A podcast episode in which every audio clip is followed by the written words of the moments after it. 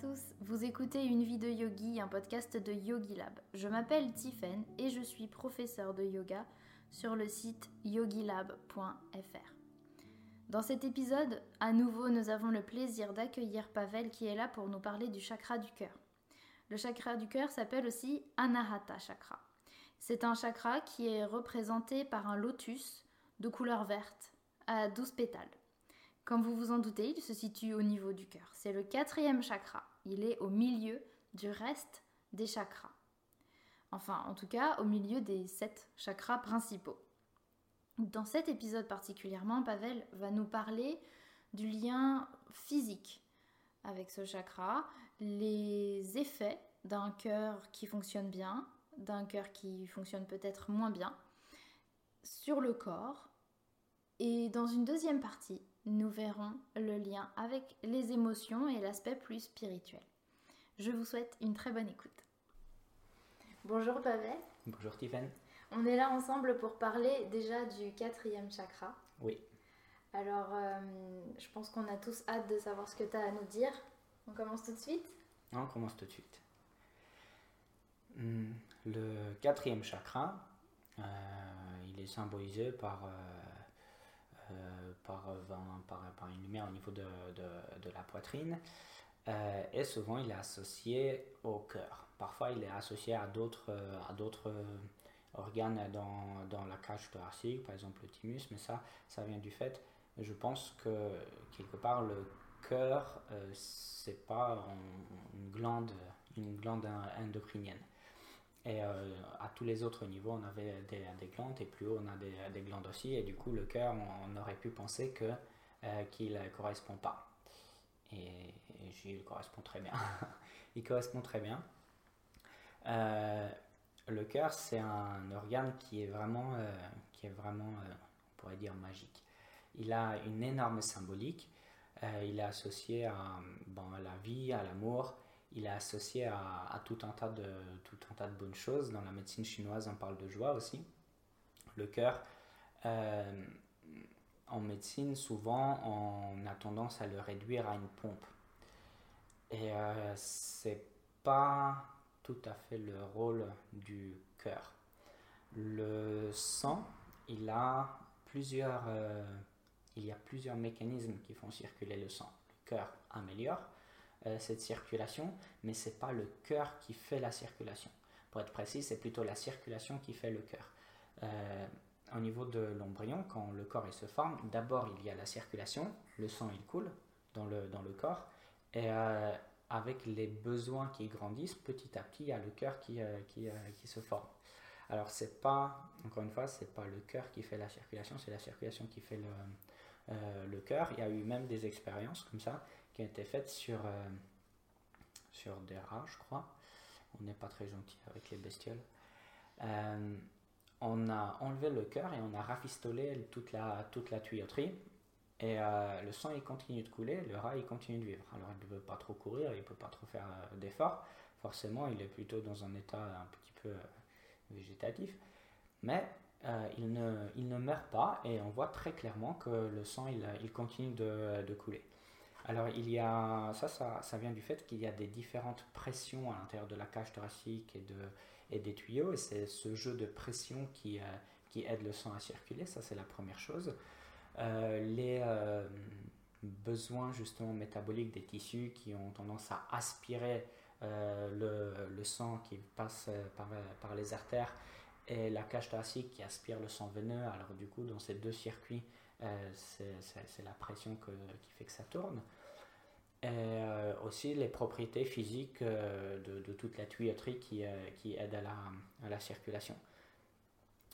Hum, le cœur fait que le sang il circule plus fort et plus vite, mais il fait pas juste ça. Le cœur, au moment où le cœur se contracte, il donne à la circulation de, sang une euh, rotation. C'est pas comme dans un tuyau où il y a tout qui va vers la, même direction. Euh, c'est dans notre aorte, quand ça ressort du cœur, ça a un, un mouvement qui est plutôt euh, spiral.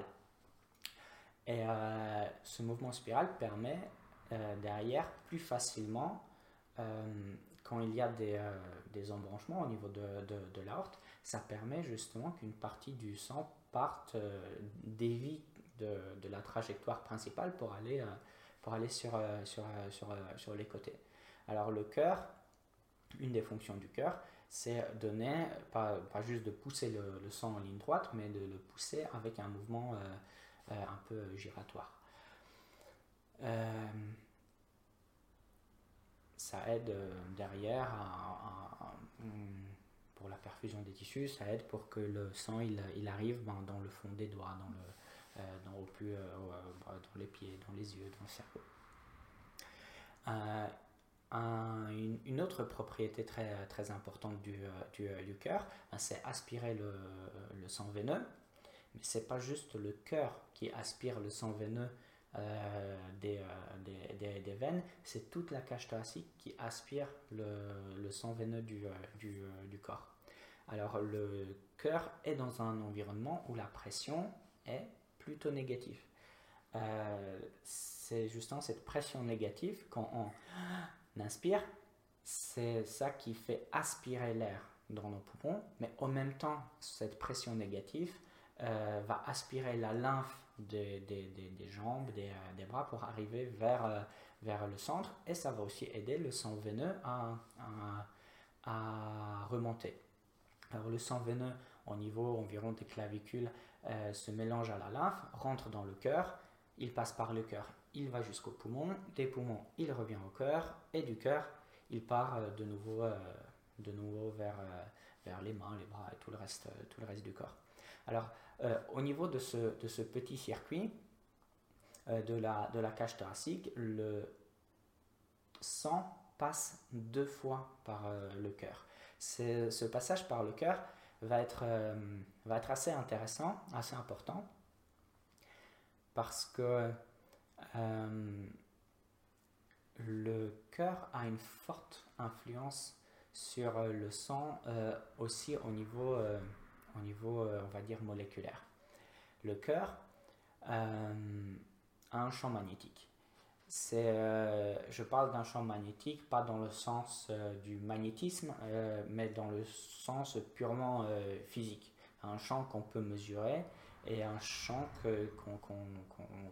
qu'on utilise par exemple pour euh, faire certains, certains, certains tests. Par exemple, on fait l'électrocardiogramme, on mesure le champ électrique du cœur, mais on met aussi certaines électrodes sur les poignets, sur, euh, euh, les chevilles, pour voir certains paramètres électromagnétiques. Quand il y a un champ électrique, il y a forcément obligatoirement un champ magnétique qui est autour les deux mélangés ensemble donnent un champ euh, électro électromagnétique. Le champ, électrique, euh, champ magnétique du cœur est très puissant. C'est l'organe qui, euh, qui a le, hmm, le champ magnétique le plus puissant de, notre, de notre corps. Alors on pourrait se dire qu'il y a énormément d'électricité dans le cerveau, du coup c'est le cerveau qui devrait avoir le champ magnétique plus fort. Et ce n'est pas le cas. Le champ magnétique du cœur est environ 1000 fois plus puissant que celui du cerveau. Et quand je dis 1000, je pense à 1000. Avec 1 et 3 zéros derrière, c'est pas euh, beaucoup plus. C'est vraiment 1000 fois plus puissant. Et cette différence de puissance, elle, euh, elle a permis justement d'abord de découvrir le champ magnétique du cœur. Et ça nous a pris plusieurs années, je crois que ça a pris genre 15 ans ou 20 ans, d'améliorer les machines pour détecter le champ, électromagnétique, le champ, euh, le champ magnétique du, du, cerveau. Et aujourd'hui, euh, ces champs magnétiques sont utilisés en médecine, on les mesure et on tire des conclusions, euh, on tire des conclusions euh, là-dessus. Alors, ce n'est pas une énergie, je ne parle pas des énergies subtiles desquelles, desquelles on parle au niveau, par exemple, de, du, par exemple, des auras et, et d'autres. d'autres énergies subtiles comme ça. Il y en a qui disent que c'est la même chose, il y en a d'autres qui disent que c'est pas la même chose. Alors c'est un tout autre, c'est un tout autre débat. Euh, je parle juste d'un point de vue euh, purement euh, physique et, médical. Mesurable. Ouais. ce champ électromagnétique, le, le cœur, ce champ magnétique, il, il influence nos globules rouges. il les influence de façon très forte. Alors comment ça marche? Un champ magnétique fait réagir les métaux. qu'on a un aimant, ça, où ça va pousser, où ça va se, se, se, rapprocher. Et euh, on a un élément métallique dans notre sang, c'est le fer. Le fer, euh, ça fait partie des matériaux qui sont euh, ferromagnétiques. Alors du coup, ça fait partie des matériaux qui réagissent au champ magnétique. Ça, c'est toujours pas ésotérique, c'est voilà, dans, dans la chimie, dans la physique, c'est quelque chose qui est très très très bien connu. Quand les globules rouges passent dans le cœur, ce champ magnétique a une influence sur le fer qui est dans les, dans, les, dans les globules rouges. Et ce champ magnétique, sur YouTube, il y a des films qui sont assez euh, rigolos. Bon, pas rigolos peut-être pour tout le monde, mais moi, ça m'a, fait plaisir de regarder ça. C'est un homme qui a fait une expérience. il est allé chercher du sang, je crois, à une boucherie et il a mis euh, euh, du, du, du, sang dans un, dans un récipient. Le récipient, il l'a mis sur une plaque de polystyrène qui était dans un bac avec de l'eau pour, que ça, pour que ça flotte. Et il a pris un aimant très fort et il a rapproché de, du, bac avec le sang et ça a repoussé, euh, ça a repoussé le, bac. Du coup, ça prouve quelque part que le sang, il a aussi des, il, réagit par rapport à, un champ, euh, un champ euh, magnétique. C'est quelque chose qui est très intéressant parce que on dirait que le, le sang veineux et le sang artériel ont des propriétés qui sont plus ou moins opposées. Dans le sens, le sang veineux, il va réagir par, rapport à un aimant en, allant loin de, l'aimant et le sang artériel euh, va se rapprocher de, l'aimant. Et euh, quand ça passe par euh, le cœur, les poumons et de nouveau le cœur, à ce moment-là, c'est le sang artériel, c'est le sang avec, de, l'oxygène. Et on dirait qu'en passant par les tissus, cette propriété magnétique, elle change. Alors du coup, il y a l'oxygène qui part, c'est ça qui fait la différence euh, au niveau des, tissus, quand on dit que là il y a encore des artères, là maintenant c'est des, veines. Dans les artères, il y a le sang qui est oxygéné, dans les veines, le sang il perd, son oxygène.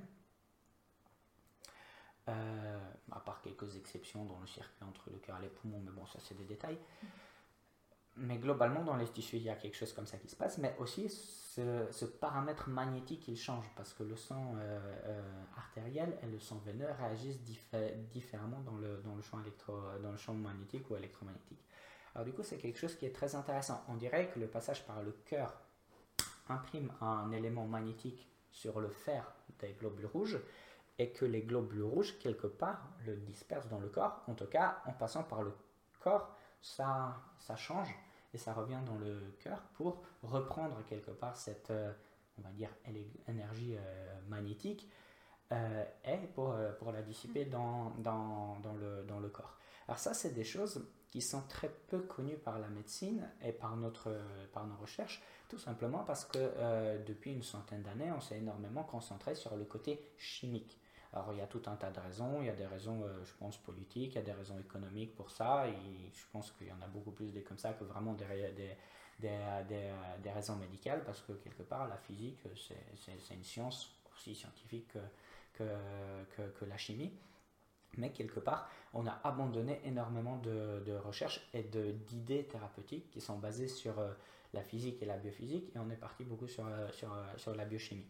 Mais euh, quelque part, on est en train de se, réveiller, et il y a tout un tas de nouveaux traitements physiques qui sont basés avec des champs énergétiques, des champs magnétiques, électriques, et tout un tas de traitements commencent à, être, à être testés au niveau thérapeutique et aussi au niveau, aussi au niveau diagnostic. Alors ça prendra du temps, ça prendra des années, mais on va, on va là-dessus, on va vers, euh, vers, la, vers la bonne direction. Euh, alors, ce champ, euh, ce champ magnétique, après, ben, du coup, ça ça, ça, tourne. Il y a souvent des, des, des images qu'on peut retrouver comme ça sur, sur, sur, Internet, comme une sorte de bulle qui est autour d'un humain. Et ça, ça représente justement le champ électromagnétique du, du, du cœur. Et euh. encore une fois, c'est quelque chose qui est mesurable. Les outils actuels nous permettent de montrer Je sais pas comment ça se passe, c'est par de l'imagerie, c'est des mesures, c'est quoi? Ouais, c'est des, des, des, Par exemple, au niveau de, du, de la tête, euh, l'examen, ça s'appelle un électroencéphalogramme. On met tout un tas de capteurs sur, euh, sur la tête et on essaye de mesurer euh, l'activité électrique du, du, du cerveau. On utilise plutôt l'activité électrique parce que c'est plus, facile de la, plus facile de la mesurer. Mais par définition, s'il y a une activité électrique, il y a aussi une activité, il y a une activité magnétique. Et il y a des magnétoencéphalogrammes euh, qui, euh, qui, qui, sont utilisés pour, euh, pour mesurer le, champ magnétique, par exemple, du, du cerveau. Et pour le cœur, c'est exactement pareil. Et il y a aujourd'hui des, des, des, recherches et des machines qui sont, qui, sont, qui sont testées. Il y a des brevets qui ont été déposés, par exemple, pour tester au niveau, par exemple, des, des seins, s'il y a, il y a un, un kyste euh, par exemple, ce qui arrive assez souvent, pour mesurer son activité électromagnétique et en se basant là-dessus, dire est-ce que c'est une tumeur ou pas. Et euh, c'est quelque chose qui est formidable parce qu'aujourd'hui, euh, ce qu'on fait, c'est on fait des mammographies, à ce moment-là, on voit qu'il y, a une boule. Donc, souvent, on sait parce qu'on la sent, parfois on la sent pas. Alors du coup, ben, c'est pour ça qu'à partir d'un certain âge, c'est conseillé aux femmes de, de faire la mammographie régulièrement. Mais du coup, après, on voit qu'il y a une boule. On ne sait pas si c'est un kyste qui est complètement inoffensif ou est-ce que c'est un cancer du sein qui peut, être, mortel. Et du coup, on fait une biopsie. La biopsie, ça consiste à prendre une aiguille, à, rentrer dedans, à prendre un échantillon et à le regarder derrière sous, euh, microscope. Alors du coup, c'est une procédure qu'on appelle invasive. C'est quelque chose qui, quelque part, nous blesse. Alors c'est une blessure qui est, qui est très petite, très superficielle, c'est pas très agréable. Euh, mais quelque part, toutes les procédures invasives apporte aussi un petit risque. Mais avec toutes les technologies qu'on a, la sepsie et tout ça, le risque il est très très très réduit. Mais si on pouvait le réduire à zéro, ce serait, ce serait merveilleux. Euh, et du coup, il y a des, y a des euh, recherches, il y a déjà des brevets qui ont été déposés sur, sur le sujet, de tester au niveau électromagnétique la, la, poitrine parce que les cellules cancéreuses ont un métabolisme qui est beaucoup, beaucoup, beaucoup plus rapide que tout le reste du corps. Et du coup, le champ électromagnétique et magnétique de ces cellules va être euh, très différent des, des, cellules, euh, des cellules normales. Et du coup, si on pouvait juste mettre des capteurs sur le sein au lieu de piquer, ce serait une, très très belle, euh, ce serait une très belle avancée. Alors du coup, ça c'est un exemple comment ça peut être utilisé, comment ça peut améliorer vraiment la vie des, gens au, au, quotidien. alors pourquoi c'est important le fait qu'il y a un champ magnétique sur, euh, sur, euh, euh, sur les cellules? Sur par exemple les, les, érythrocytes, les cellules du, du, du sang. Alors c'est important parce que le bon fonctionnement du corps, ça part, ben, il y a quelque part un plan, comment c'est censé fonctionner, mais quand il y a des éléments de l'extérieur qui viennent nous perturber un petit peu, il faut une coordination pour que tout se gère bien. Et la coordination, ça passe par une communication. Et ces voies de communication, on les étudie. Parce que très souvent, euh, quand il y a un manque de communication, ça crée des maladies. Par exemple, un problème de thyroïde. La thyroïde, elle euh, sécrète des, euh, des hormones, et les hormones, c'est pour dire aux cellules de fonctionner comme ça ou comme ça c'est de la communication. Le système nerveux, c'est aussi, aussi un système de, de, communication.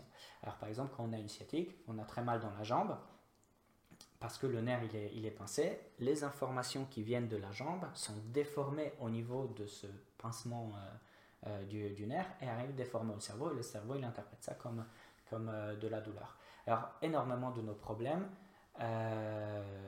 voire peut-être même tous nos problèmes, euh, viennent de communication à l'intérieur du, euh, euh, du, du, corps. Par exemple, quand on a une bactérie, le système, le système immunitaire peut la tuer ou il peut ne pas la tuer. Ça dépend des informations qu'il aura. Et ça, c'est aussi, ça dépend ben, de la communication à l'intérieur du corps.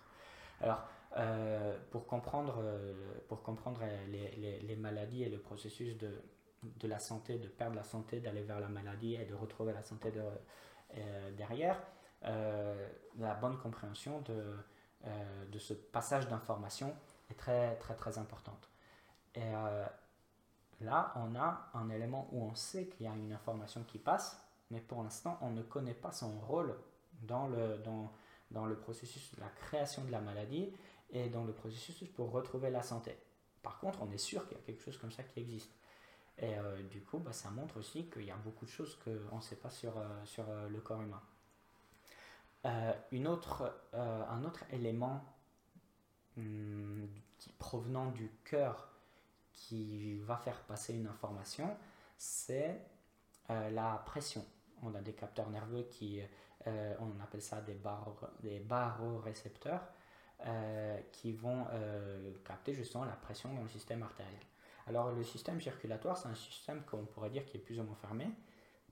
Alors du coup, comme dans un système hydraulique, euh, quand dans un système hydraulique la pression augmente, vu que le liquide on ne peut pas le compresser, contrairement au gaz, ben, elle augmente dans tout le système tout de suite en même temps. Alors du coup, si à un moment il y a quelque chose autour de nous qui, euh, je sais pas, quelque chose qui explose, alors du coup notre, notre cœur va se serrer plus fort tout de suite. Et euh, l'information, par exemple, euh, va arriver au même moment où le cœur serre plus fort, qui augmente la pression à l'intérieur du cœur. Donc tout le système circulatoire, la pression, elle est augmentée au même moment. Parce que du coup, le liquide, il on ne peut pas le compresser. Alors du coup, si ça augmente la pression dans la cage thoracique, ça augmente aussi au niveau du mêlé. Alors cette information, elle passe immédiatement. Alors la première information qu'il y a quelque chose, par exemple, de négatif qui se passe, c'est pas le système nerveux qui, euh, qui, euh, envoie, parce que lui, il, est très rapide, mais il est quand même limité dans, sa, vitesse. Les fibres les plus rapides du système nerveux, ça va jusqu'à 120 mètres par seconde, alors c'est très rapide. Mais euh, c'est pas immédiat, contrairement au cœur, qui fait quelque chose qui est, qui est vraiment immédiat.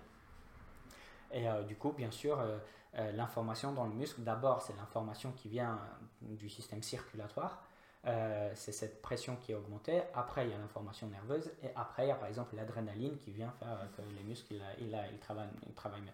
Mais l'adrénaline, il faut qu'elle soit sécrétée par euh, les, les, surrénales. Il faut qu'elle passe dans le, du système veineux, qu'elle aille jusqu'au cœur, du cœur jusqu'au poumon, des poumons jusqu'au cœur, et du cœur à ce moment-là avec les artères jusqu'au jusqu'au muscle. Alors ça, ça prend, euh, ça prend, c'est pas, ça prend pas une demi-heure, mais euh, ça prend beaucoup, beaucoup plus de temps que, que, le système nerveux et euh, bah, encore plus de temps que le système circulatoire. il y a aussi un bruit qui est émis.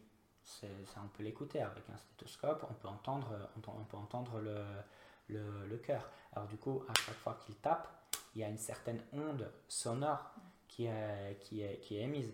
Et euh, ça, c'est un bruit que, par exemple, un bébé, il entend en permanence dans le ventre de, de, de sa mère. Et euh, ce, ce, bruit, il a une, un, effet, un, effet calmant sur, euh, sur l'enfant ou un effet excitant si ça tape à une grande vitesse.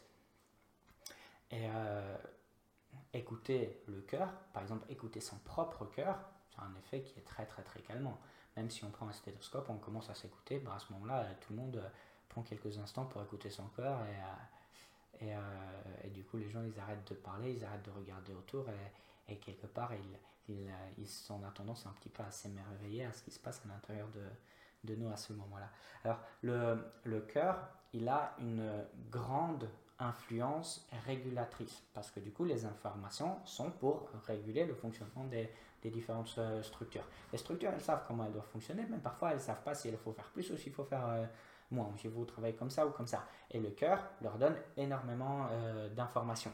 Une autre information, c'est pourquoi justement je disais que le, cœur au niveau de il a sa place au niveau de, ce lien entre les chakras et le système endocrinien. Un petit détail, une partie des cellules du cœur sécrète l'oxytocine. L'oxytocine, c'est ce qui est décrit dans le monde de la science comme euh, le neurotransmetteur qui est lié à l'amour et à la création des, euh, liens. Alors, euh, à une époque, chez certains scientifiques, il y a cette idée toujours que les émotions, c'est juste un équilibre de, de, molécules chimiques. Et du coup, par rapport à l'amour, ben, on dit que c'est une grande, grande quantité d'oxytocine. Alors du coup, quand je suis tombé sur l'information que le cœur sécrète de l'oxytocine, ça m'avait fait, euh, ça fait rire parce que, euh, parce que quelque part, les scientifiques, maintenant, ils arrivent que, que, quelque part, l'amour, ben, elle est quand même liée à travers cette oxytocine au cœur et quelque part, bah, tout le monde qui avait un peu de bon sens le savait depuis des milliers d'années en fait. Mais bon, nous on vient d'y arriver. C'était assez intéressant, mais la sécrétion du cœur, la plus importante, c'est le, attention, facteur natriurétique auriculaire. Euh, Bien joué. Merci. C'était trois mots qui très compliqués. Oui. Euh, alors, on va l'appeler le FNA pour que ce soit plus simple. Oui. On ne voudra pas. Ouais. le FNA, c'est une molécule qui est très intéressante. Alors, euh, le, quand je parlais du premier, du premier chakra, quand je parlais de, de des reins, je crois que j'ai mentionné, le système RAS. RAS, c'est rénine, angiotensine, aldostérone, euh, et S pour le système. Et euh, ça, c'est un système qui part des reins, qui passe, euh, je crois, par le foie, les poumons, et quelque part derrière, ça tape sur, sur le cœur pour augmenter la, la pression cardiaque. C'est par exemple si on, perd un peu de sang, les reins ils sentent qu'il y a moins de, pression et du coup ce système va être, va être utilisé pour augmenter, pour que le cœur tape plus fort pour que ça continue de, de circuler bien. Ou si par exemple on perd euh, de l'eau, par exemple. Euh, et euh, ce système, en fait, est décrit comme ça, mais on dirait qu'il y a un élément qui manque, parce que dans le corps humain, les, les, structures, elles, tournent en, boucle, elles s'auto-contrôlent. Et on dirait que la description de ce système se termine sur le cœur mais le FNA est sécrété par le cœur, c'est une molécule qui est sécrétée et qui derrière va agir sur les reins pour avoir l'effet inverse, pour justement calmer la sécrétion de la rénine, pour derrière diminuer la pression cardiaque. Alors le cœur s'auto-régule pour diminuer et calmer sa propre, euh, activité. Euh, alors du coup, ben, pourrait dire que notre chakra du cœur, si on arrive à bien l'ouvrir, ça aura un, effet quelque part apaisant sur notre, système euh, circulatoire. Le FNA a aussi un effet sur toute la circulation, sur toutes les, euh, les, artères. On appelle ça un effet vasodilatatoire. Ça veut dire que les vaisseaux sanguins se dilatent, le, le passage est plus fluide. Et ça, c'est un élément en dehors du système euh, autonome. Parce que le système autonome, si par exemple euh, il y a une partie du système autonome qui est actif, ben, ça va euh, faire une dilatation par exemple dans les muscles, dans les poumons, dans le cœur et dans le, dans le cerveau pour par exemple courir plus, plus vite et pour, pour être plus, plus actif. Ou si l'autre partie du système autonome est active, ben, ça va diminuer dans, la, dans les muscles et ça va faire une augmentation de la circulation dans les, dans les organes. Et du coup, ça, à ce moment-là, on a un coup de barre, on est un peu fatigué, mais ça améliore la digestion ou le, ou, le sommeil.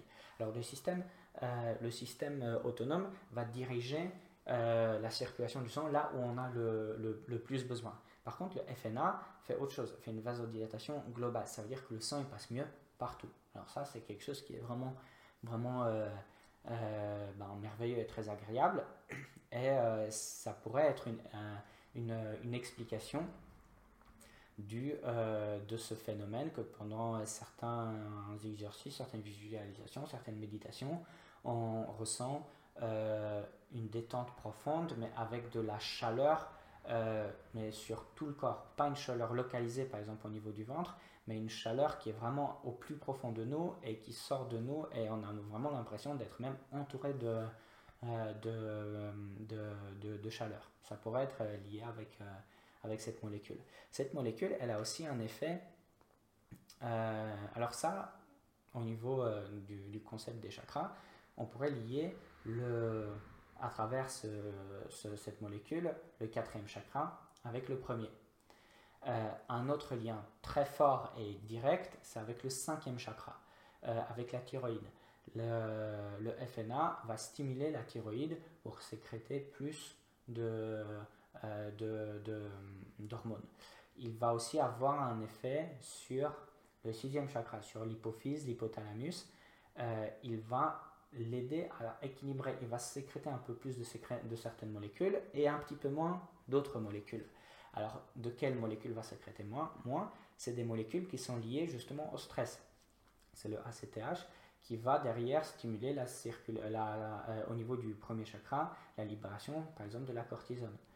Et euh, du coup, si on a plus de FNA, le niveau de cortisone, qui est, qui est l'hormone quelque part du stress chronique, oui, il va diminuer.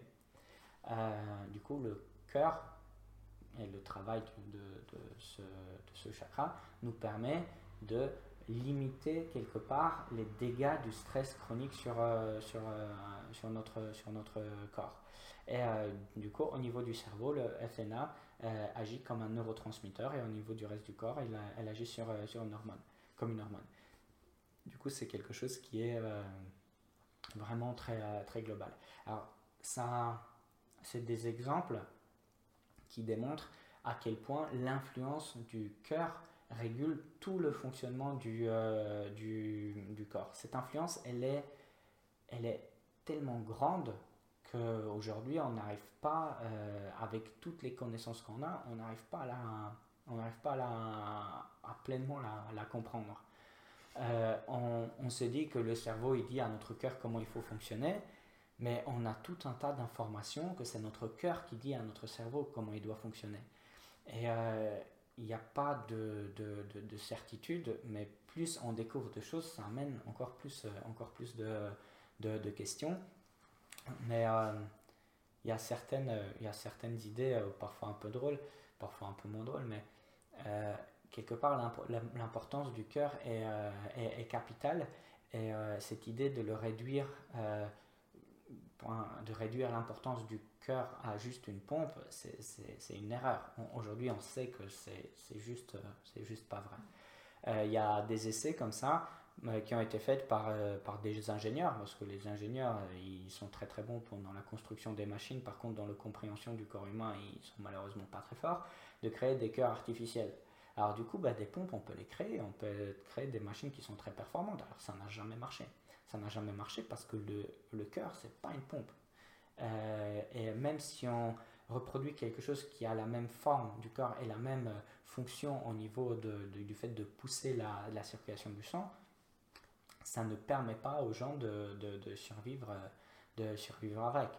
Euh, les opérations sur le cœur ont une grande influence sur le, sur le fait comment les gens ils se sentent derrière sur euh, leur état psychologique. Les transplantations du cœur, parfois, ont eu un effet d'énormes changements psychologiques sur, euh, sur, euh, sur des gens. Il y a des livres comme ça qui ont été, qui ont été écrits par bah, justement un cardiologue qui faisait des transplantations, des changements qu'il a observés chez, chez, chez, ses patients. Et certains sont, sont, sont, complètement incroyables. Je me rappelle d'une histoire d'une dame qui, qui a il reçu le cœur d'un bah, quelqu'un, de quelqu'un qui était décédé. Le cœur, il était en bon état. Je crois que c'était un accident de moto. Du coup, c'était un homme jeune qui lui avait donné son, son cœur. Et euh, du coup, elle a complètement changé. Et, euh, dans son comportement, elle a commencé à se comporter un peu comme, euh, comme un, un peu ou un ado ou un, un, homme avec une peut-être une crise de, la quarantaine. Elle s'est mise à boire de la bière, manger des pizzas et regarder des matchs, euh, des matchs à la télé. Alors c'est une, euh, c'est, euh, c'est, une histoire qui est, qui est un petit peu drôle. je ne sais pas combien il y a de, vérité là-dedans, mais quelque part c'est un, un exemple. C'est un exemple de, de, changements qui peuvent se, se produire. Il y a des, il y a des témoignages que les, gens, après une transplantation du cœur, euh, ont parfois des souvenirs qui ne sont pas à eux, et comme si c'était des souvenirs d'une autre, d'une autre personne. Alors, c'est des, euh, histoires qu'on ne peut pas vérifier quelque part, mais, euh, mais c'est sûr que ça, ça, pose encore plus de, de, de questions.